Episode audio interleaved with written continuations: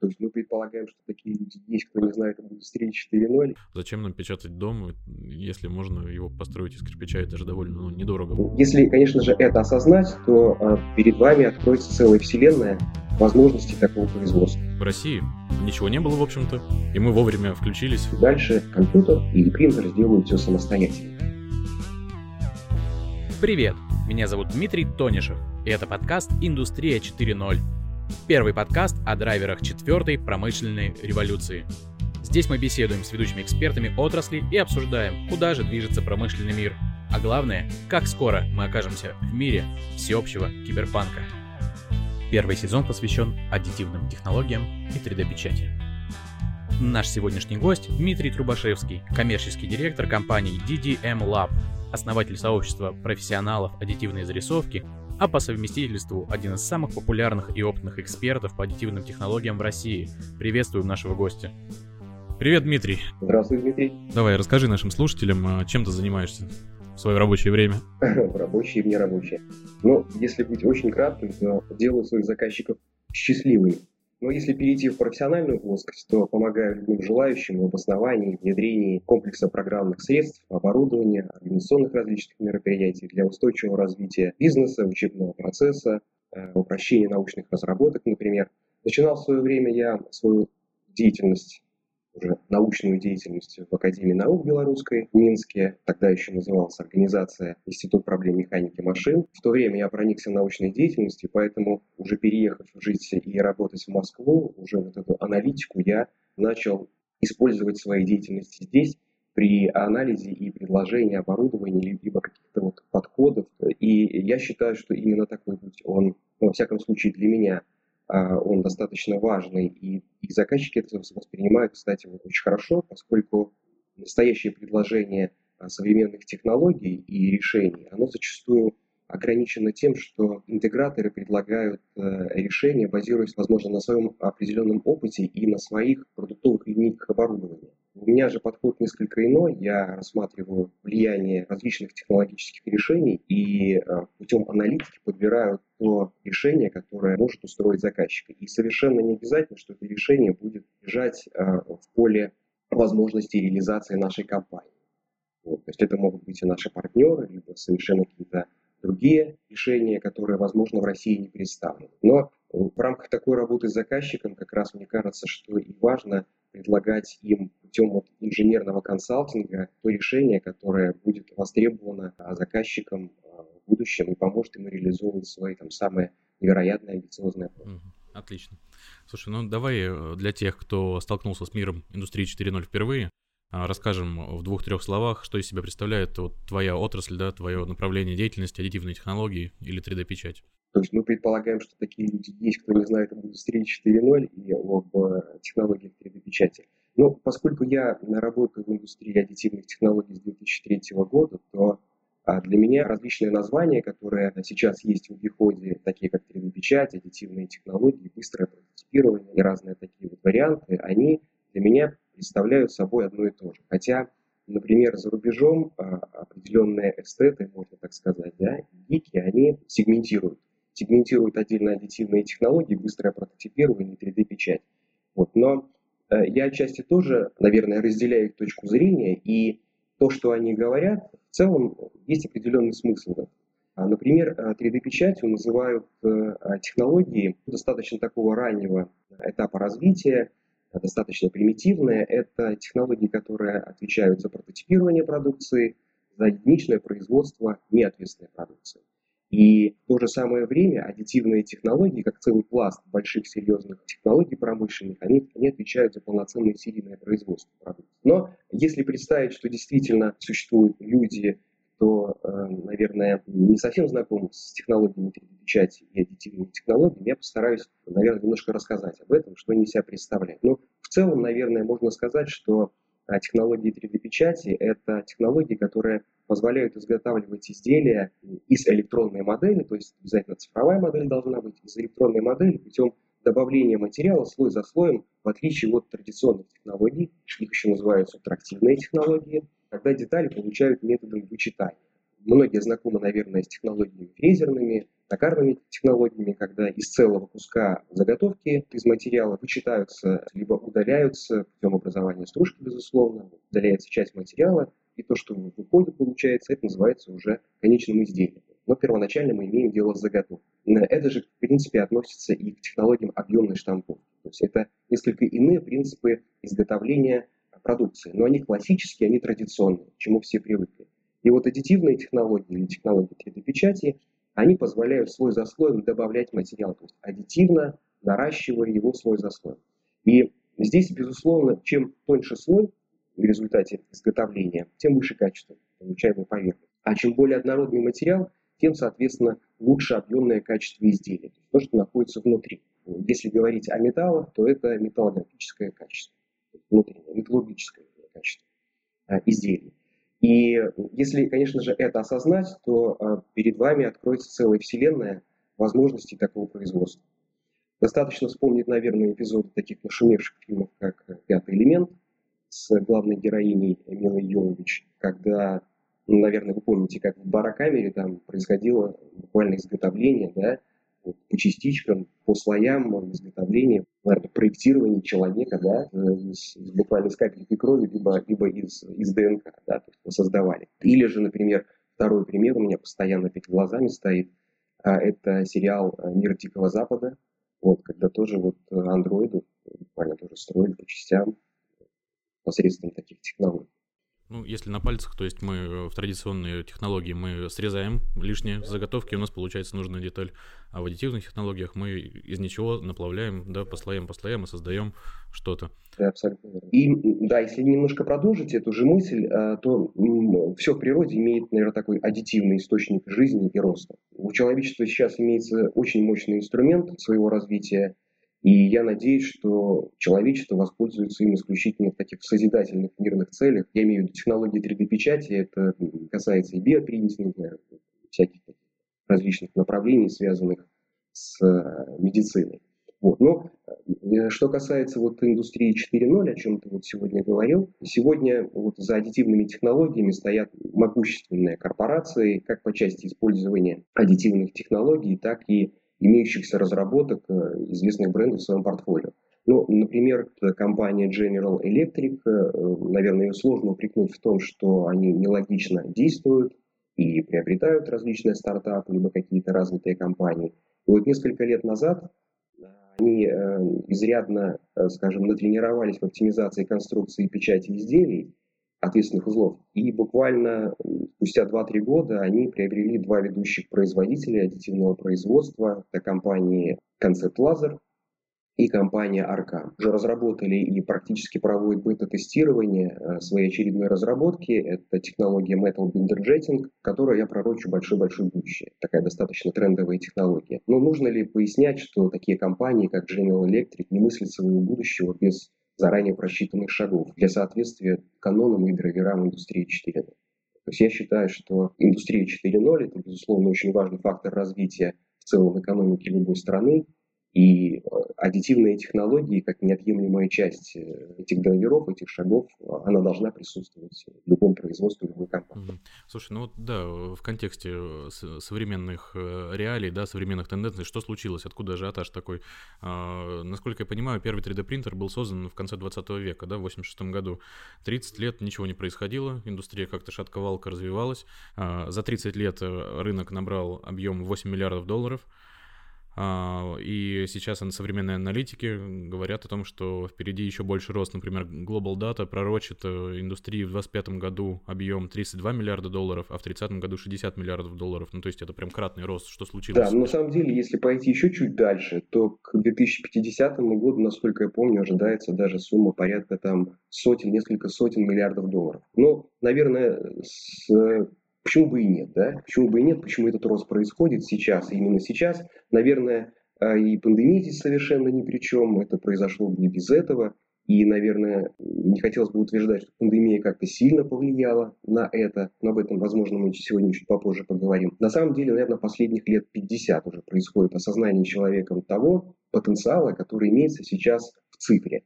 И в чипах. И существует определенное мнение, которое я, в принципе, разделяю, о том, что вот, э, вот это увлечение большой цифрой и микрочипами, оно появилось как раз-таки после изучения сбитого НЛО э, в Розвилле, штат Нью-Мексико, США. Наверное, слышали, да, это 47 год. В принципе, даже имеются и источники определенные, и музеи есть, можно съездить посмотреть. Но дело не совсем в этом. И в нашей современности основы аддитивных технологий приобрели даже еще раньше того момента, о котором э, ты сейчас говоришь, это где-то 1867 год, где-то начало, да, было положено. Правда, тогда еще о цифре и не мыслили, но тем не менее предпосылки к этому уже были. А все появилось с начала фотографирования и изготовления топографических макетов поверхности местности. Первый случай это был, по-моему, во Франции, и второй случай произошел в Японии. Так что у аддитивных технологий, наверное, все-таки больше опыта, чем может показаться на первый взгляд. Но а то, почему они стали так быстро расти, наверное, нет ничего удивительного. А, рост, например, в 20 или более процентов в год на растущем рынке и том потенциале, который имеют аддитивные технологии, мне кажется, это вполне нормально. Например, можно вспомнить развитие персональных компьютеров – как они кратно прирастали своей производительностью в начале своего шествия покорения мира. Сейчас же мы наблюдаем шлифовку возможностей э, персональных компьютеров. Мне кажется, что где-то сейчас э, аналогичная ситуация происходит с аддитивными технологиями. Аддитивные технологии, если э, в целом проанализировать весь спектр предлагаемых решений, мне кажется, что они все еще находятся на начальном этапе своего развития, и лишь немногие из аддитивных технологий обрели такие очертания уже по-настоящему промышленных решений, и а, благодаря их возможностям уже можно сказать, что комплектуются определенные цеха производства. А потом, если посмотреть на это с точки зрения инвестора, инвестор видит, как развивается новая технология, и он поощряет ее развитие, вкладывая в нее средства. Соответственно, чем больше средств у этой технологии появляется, тем больше появляется научных изысканий и разработок внутри нее.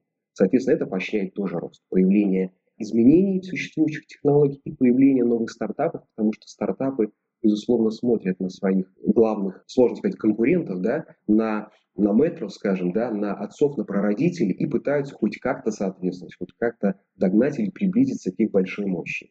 И поэтому они тоже втягиваются в эту гонку, и появляется все больше и больше интересных решений. Ну, наверное, вот так. Ну, а как тебе кажется, при таком стремительном развитии в ближайшие 10 лет аддитивка заменит какие-нибудь традиционные технологии?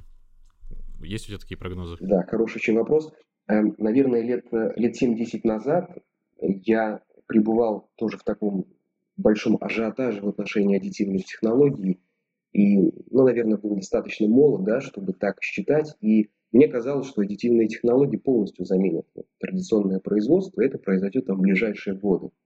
Вот. Но я оказался неправ. Я люблю ошибаться и люблю исправляться, безусловно, всегда. И сейчас я вижу, что полностью заменить традиционное производство аддитивные технологии не способны, во всяком случае, в ближайшее время. Но это не должно произойти полное замещение по большому количеству причин. Первая из них причина – это то, что аддитивные технологии до сих пор не имеют возможности массового производства. Серийное производство – то, к чему традиционные технологии шли многие годы, и сейчас достигли своего максимума. Производство в десятки, в сотни, либо в миллионы тысяч штук изделий для них совершенно не представляет каких-либо проблем. Вот, аддитивных технологий, понятно, такой возможности нет. Но с другой стороны, та гибкость, которую дают аддитивные технологии, она, безусловно, очень важна и сильно замечаема ведущими игроками и инвесторами. Потому что быстро перевести свое производство, свою технологию на выпуск новой продукции традиционным технологиям не представляется возможным. И здесь я вижу в ближайшее время, и такие проекты уже сейчас ведутся, определенные синергии, либо гибридизация производства, это можно называть по-разному. Смысл в том, что мы используем преимущества одной и другой технологии, а грамотно их совмещаем друг с другом так, чтобы недостатки технологий убирались из рассмотрения проекта. То есть недостатки одной технологии замещаются преимуществами другой технологии. И тем самым у нас получается такой гибридный проект, который в настоящий момент времени готов скачкообразно буквально изменить бизнес э, компании. Э, во всяком случае, это может касаться небольших компаний. С большими индустриальными гигантами это сделать достаточно сложно, потому что все-таки у них присутствует определенная инерционность работы. Но вот у стартапов, я думаю, это вполне возможно. Ну вот, кстати, об инерционности. А, у меня был вопрос о соотношении аддитивки в России и в мире. И в связи с этим хотел у тебя комментарий попросить. Я был однажды на... Не однажды, я был несколько раз на конференции прекрасной, которая называется 3D Fab плюс принт, вот, которую ты организовывал, и один из спикеров там рассказывал следующую вещь, что в Европе с аддитивными технологиями возникла сложность а, в силу того, что в свое время европейские коллеги переоценили их сильно и построили могучие производства, вложили большие деньги в аддитивные технологии, и теперь э, ну, должно пройти довольно много времени, прежде чем эти вложения отобьются. В то время как э, технология продолжила развиваться и появились более дешевые, более там, гибкие, более доступные принтеры. И теперь э, в Германии, в частности, есть такие могучие, неповоротливые аддитивные компании, которые, в общем-то, не могут из этого положения выйти, в то время как в России ничего не было, в общем-то, и мы вовремя включились э, уже на более развитых принтерах 3D. В связи с этим можешь поразмышлять на эту тему, дать какой-то комментарий, как, как соотносятся аддитивные технологии в России и в мире? Да, спасибо. Очень хороший вопрос, насущный. Его очень часто поднимают, в том числе и на той конференции, о которой ты рассказал. Если кратко, да, если кратко, ну, как бы об этом тоже можно поговорить. Если кратко, то в Российской Федерации потребление аддитивных технологий, ну, исходя из мирового масштаба, наверное, можно оценить в рамках одного, там, одного и двух, там, некоторые эксперты говорят 1,4%.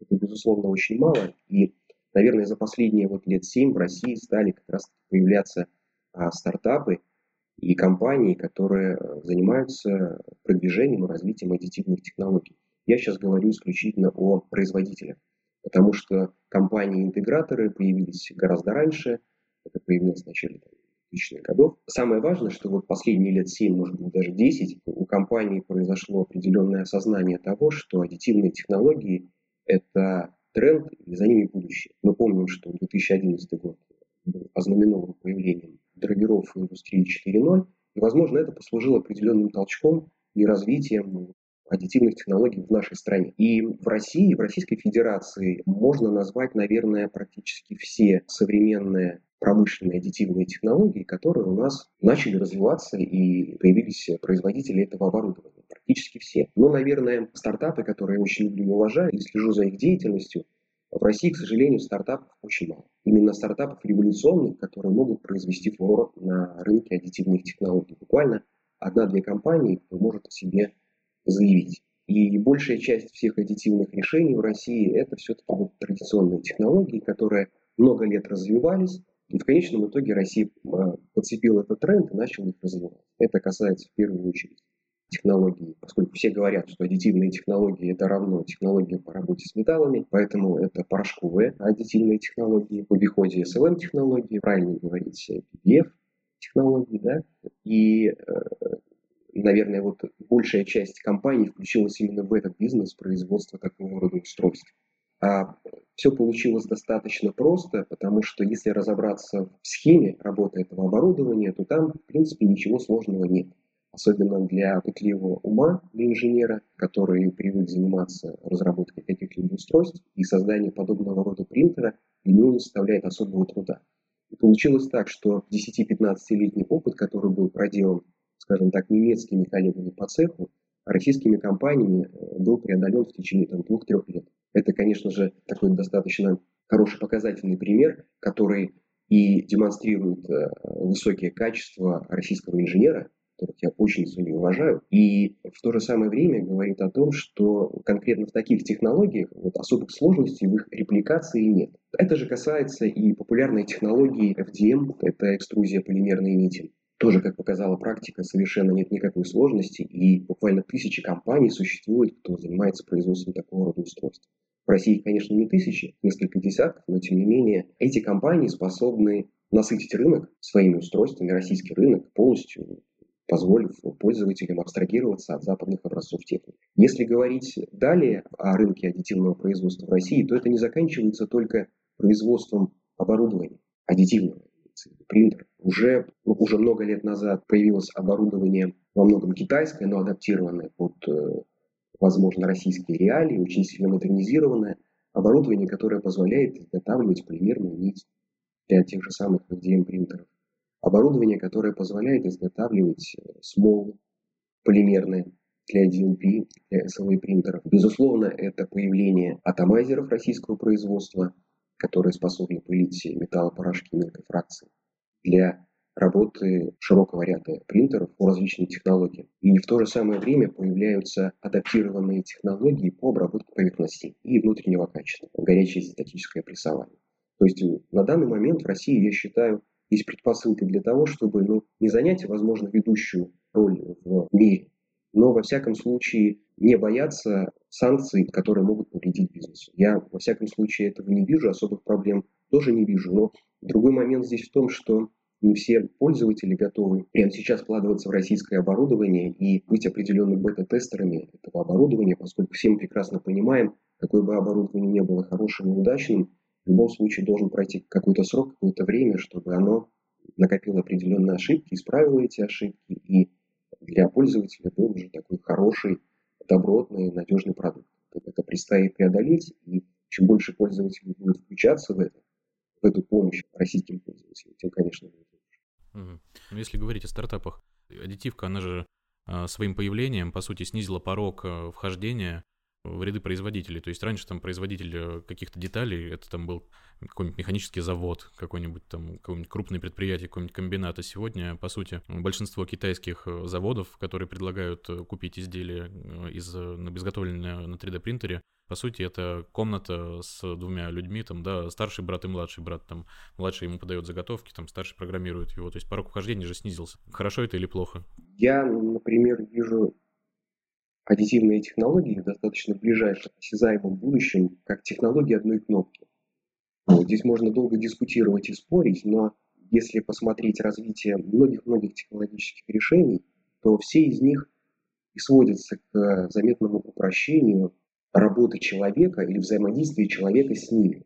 То есть чем меньше, это касается многих областей, есть чем меньше человек помогает работе этого оборудования, там, подбирает какие-то параметры, что-то подносит, что-то уносит для работы какого-либо оборудования и технологии, тем лучше.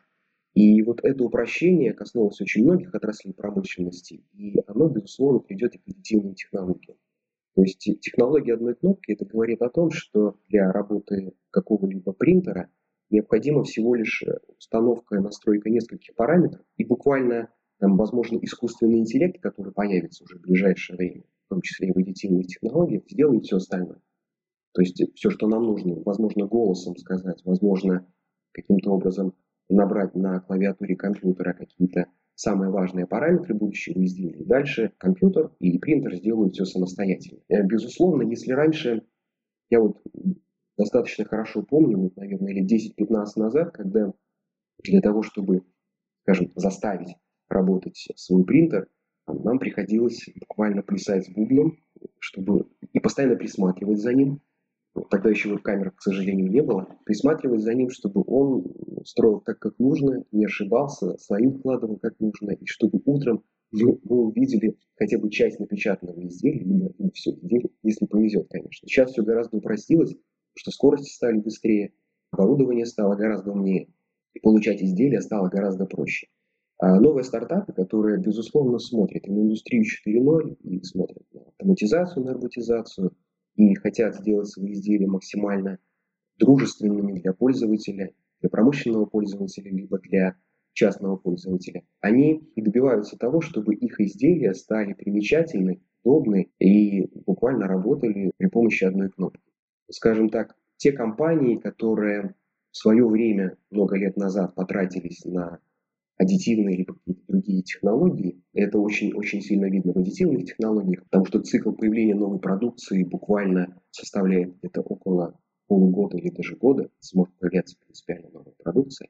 Стартапах я уже не говорю. Те компании, которые раньше приобрели себе дорогостоящее оборудование, в том числе вот по металлу, которое может стоить миллион долларов или евро, они буквально через год, два и три стали, ну, может быть, не совсем правильное здесь слово, аутсайдером, но стали скажем, не совсем на той волне, на которой хотелось бы компаниям находиться. А эта волна, если смотреть на аддитивные технологии, она постоянно поощряется и инвесторами, и пользователями ежегодно 20, 25 и даже более процентов рост. Вот этот рост, он же обусловлен не только тем, что покупается больше оборудования, а и тем, что растет скорость оборудования, появляется большее количество используемых материалов, сложность изготавливаемых изделий растет. И все меньше и меньше вам необходимо добавлять операции постобработки для получения конечного изделия. И вот те компании, возможно, которые появились недавно, кто вложился в этот бизнес сейчас, да, возможно, они будут чувствовать себя лучше какое-то время по отношению к тем компаниям, которые там несколько лет назад приобрели рядовое, но в то время популярное а, оборудование по работе с металлом. Ну, если э, рассмотреть частности, рассмотрим тоже технологию PBF, а, работа отверждения при помощи лазерного луча металлопорошков, то раньше были э, распространены, безусловно, однолазерные системы. И два и более лазеров – это было достаточно большим электроудивлением, и оборудование стоило очень дорого. Поэтому компании э, чаще всего приобретали себе однолазерные системы и на тот момент чувствовали себя очень хорошо. Прошло буквально год, два, три, все стало очень сильно меняться. Сейчас мы имеем установки, которые имеют уже 12 лазеров на борту, фантастической скоростью, с, безусловно, высочайшей сложностью, с неподтвержденной надежностью, но скорость, конечно, потрясает. И можно представить, что та компания, которая позволит себе такое устройство, сразу будет на голову выше своих конкурентов. Потому что можно представить, насколько высока компактизация производства при использовании одного такого принтера. То есть, по сути, он заменяет собой 12 рядовых однолазерных устройств. А раньше это было невозможно, сейчас возможно. Я понял. Слушай, ну все-таки мне не дает э, покоя порог вхождения э, в отрасль. Э, скажи, пожалуйста, вот э, среднему физическому лицу для изготовления каких-то там изделий, которые возможно продавать через социальные сети, сколько нужно потратить, чтобы приобрести себе 3D-принтер? Ну, к 3D-принтерам можно относиться по-разному. Например, в промышленном кругу, кругу профессионалов, о 3D-принтерах говорят как исключительно об устройствах, которые работают с металлом. Сейчас мы к этому вопросу вернемся. Другие же э, представляют, например, частники, там, те же самые школьники, дети, их родители, представляют что 3D-принтер – это достаточно бюджетное устройство стоимостью до 200 тысяч рублей, э, которое может из э, пластиков в комфортной домашней обстановке изготавливать какие-то ну, достаточно простые и невысокотребовательные изделия. Если говорить о пороге входа, то, например, можно рассмотреть бизнес, для которого очень важно изготавливать металлические изделия, порог входа будет один.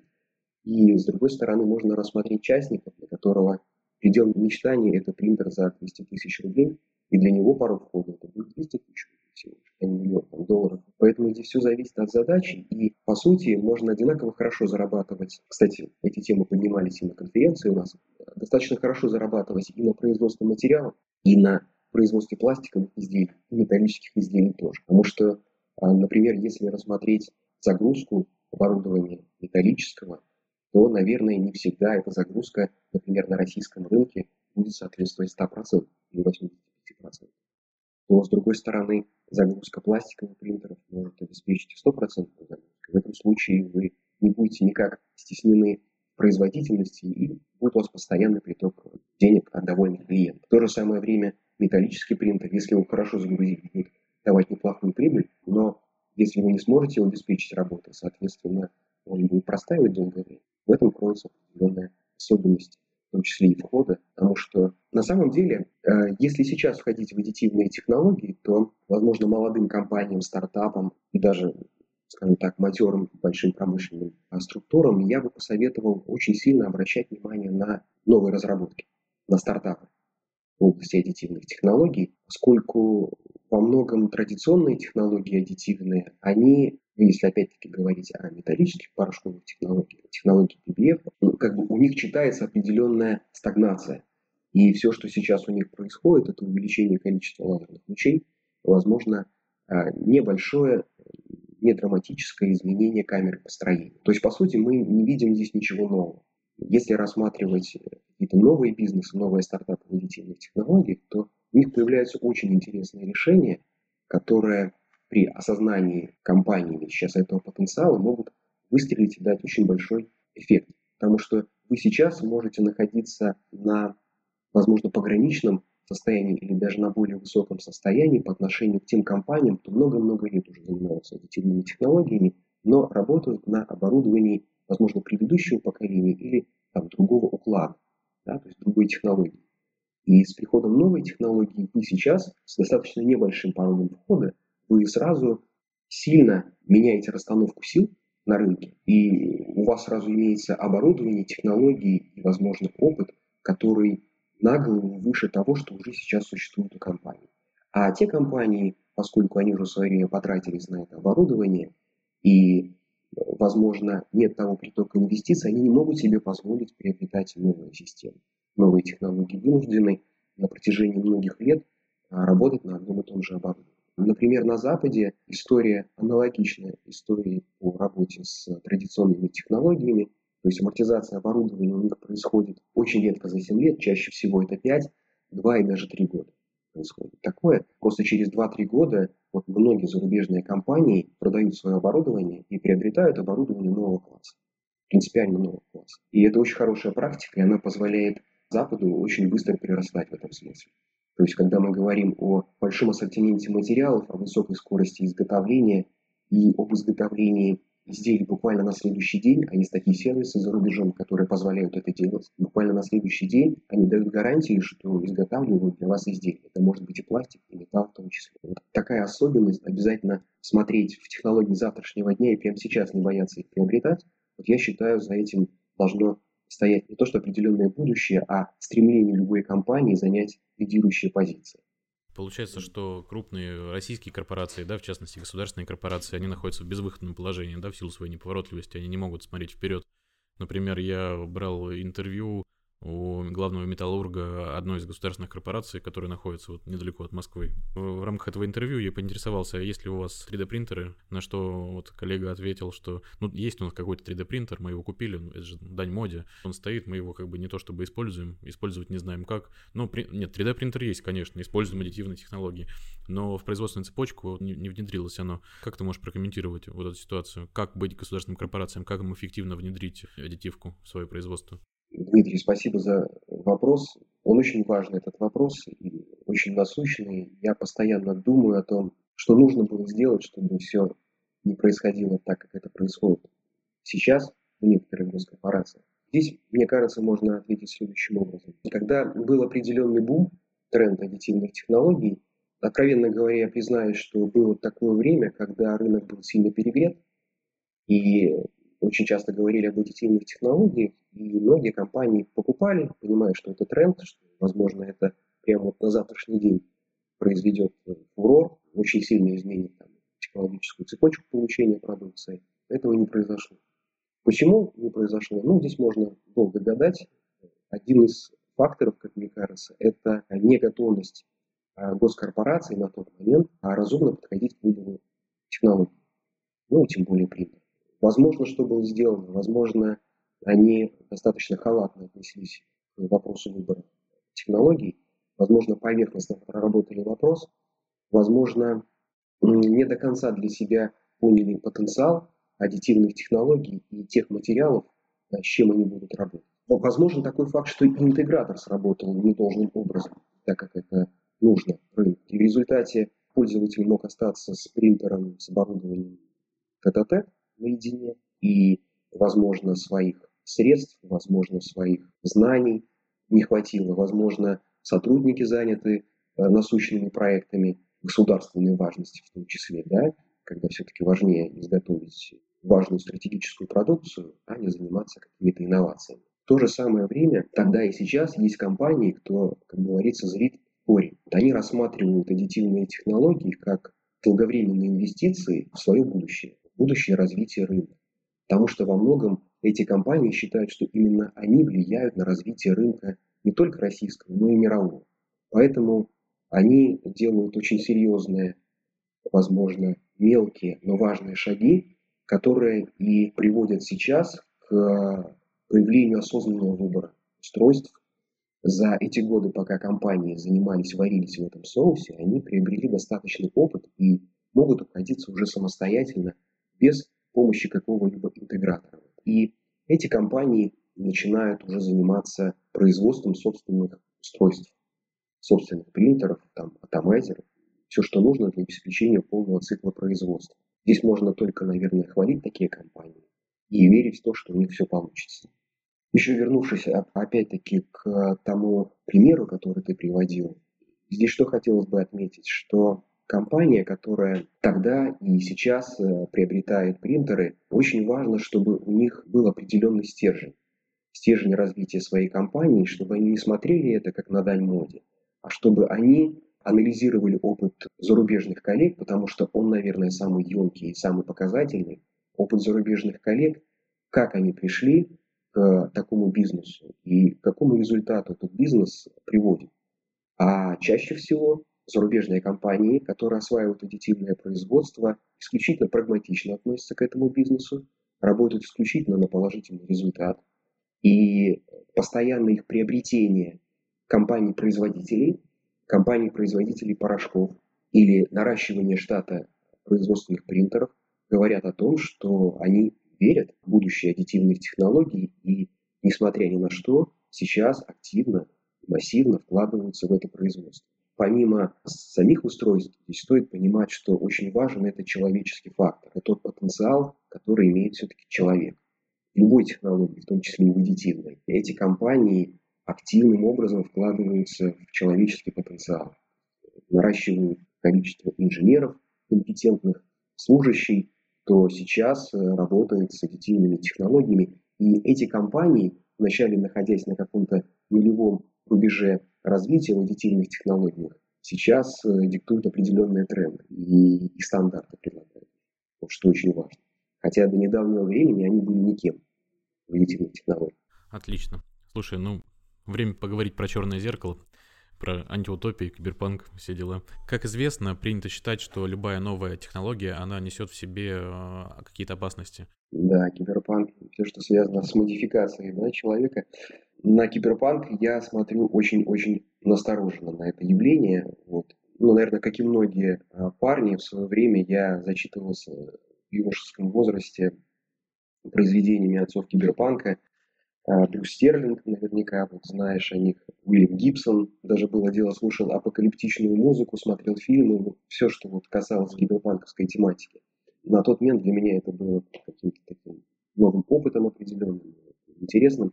До тех пор, наверное, пока я не э, начал э, предметно заниматься аддитивными технологиями, буквально с самого начала у меня как раз таки были такие идеи, касающиеся усовершенствования человека, пересадки органов, на тот момент, конечно же, эта индустрия была в очень-очень зачаточном состоянии, но об этом говорили многие эксперты и пророчили этому определенное будущее. И здесь можно сказать, что к такому будущему нас готовят, благодаря вот средствам массовой информации, произведениям различным. Мне это не очень импонирует. Сегодня, кстати, игры выпускаются подобной тематики. Да? Я не считаю, что человек по своей природе должен переживать вот такой э, эволюционный путь. С другой стороны, в первую очередь, наверное, киберпанком могут заинтересоваться военные. Я думаю, здесь не стоит объяснять почему. Когда реально э, технологии 3D-печати будут готовы к э, реплицированию да, вот органов человека, то, наверное, через много-много лет, после того, когда это все станет доступным для военных, к этому подключится и бизнес. Пересадка органов, которые растут и, само, и как бы саморазвиваются в естественной среде, в определенных границах, Наверное, все-таки это по большей части будет э, будущее пересадки органов. А то, что касается печати, это несколько иное, и, возможно, будущее у таких технологий будет гораздо более далеким, чем нам кажется. Достаточно слабая еще все-таки эта индустрия.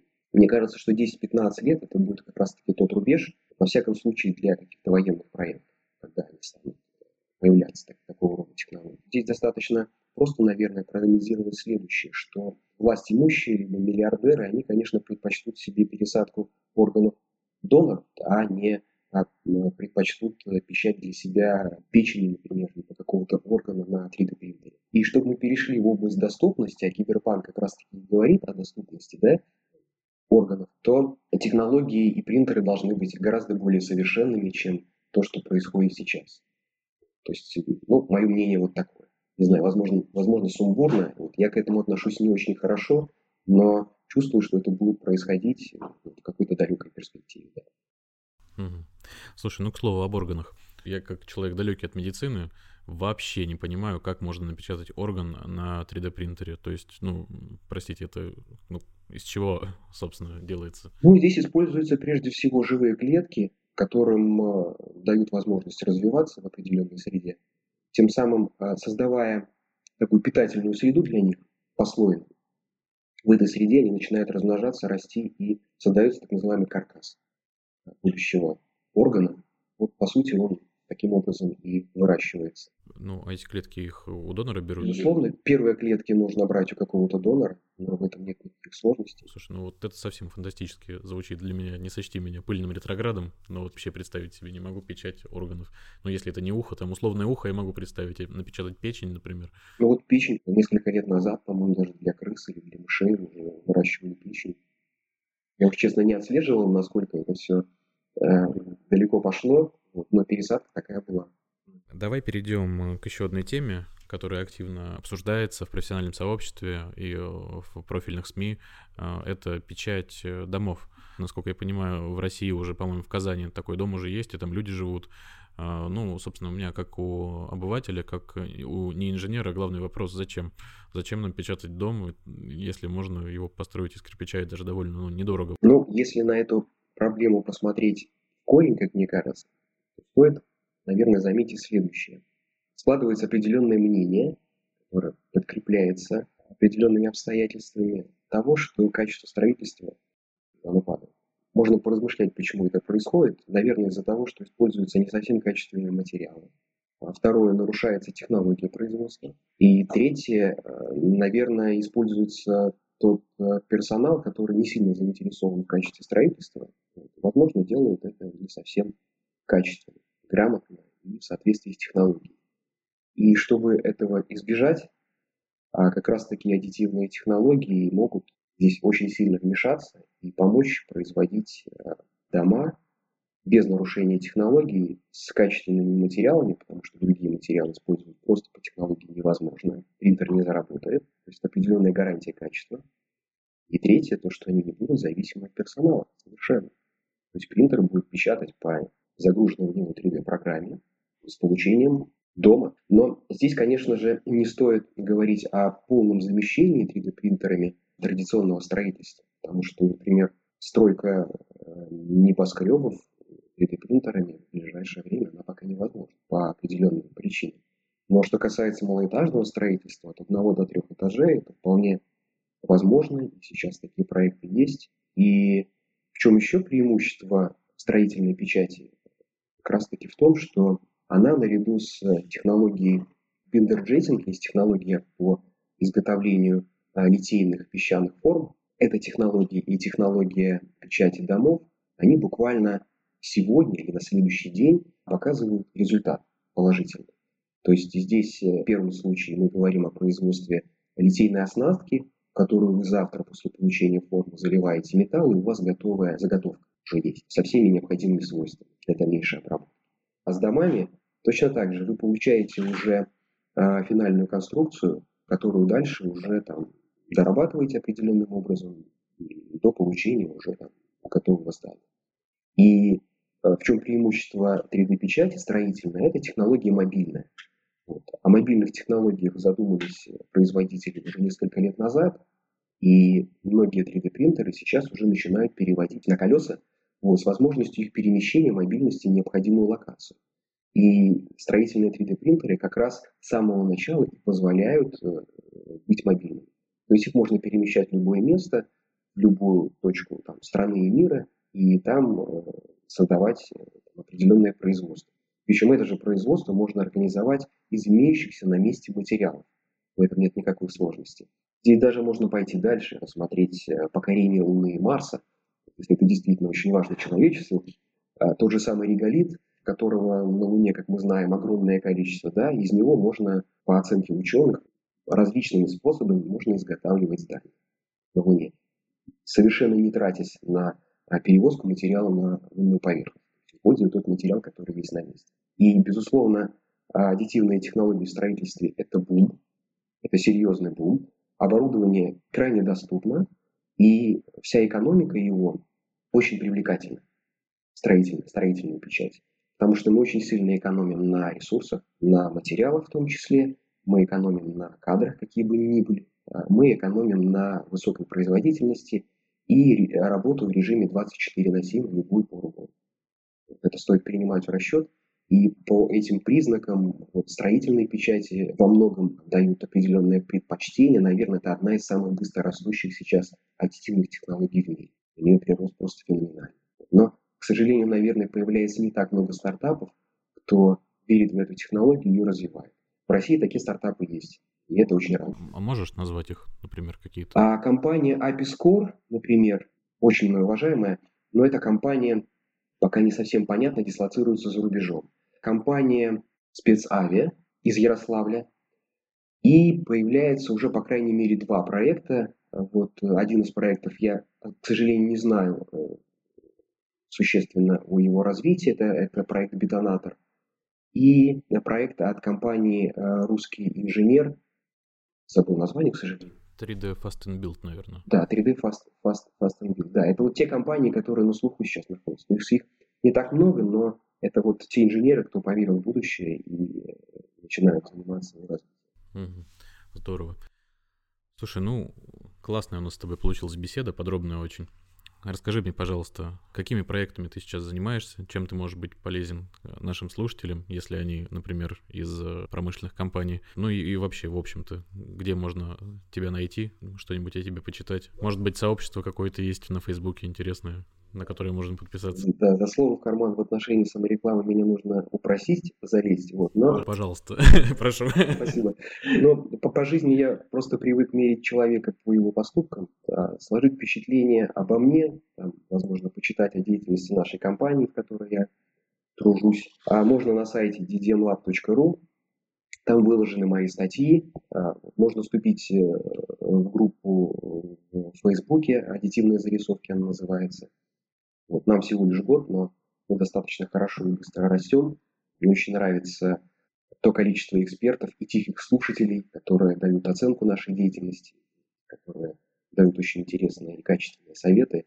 В общем, это такое сообщество промышленников, которого, к сожалению, вот год назад его не было в России. Такое хорошее сообщество единомышленников по промышленным аддитивным технологиям. Даем советы, рассказываем, что нужно делать, с крепким словцом, если это нужно, да, не боясь ничего. Есть у меня определенные, конечно же, и творческие планы, я их пока по определенной причине раскрывать не готов, но я думаю, что в скором времени вы о них Угу. Ну, я так понимаю, что это будет не музыкальный альбом. Точно не в киберпанк стилистике. Нет, это будет не музыкальный альбом. Имеется в виду, что будет определенная новость, э, ну, которую можно будет достаточно интересно использовать для себя полистать и почитать. Ну и ты забыл еще сказать про встречи в Клабхаусе. А, да, да, встречи в Клабхаусе.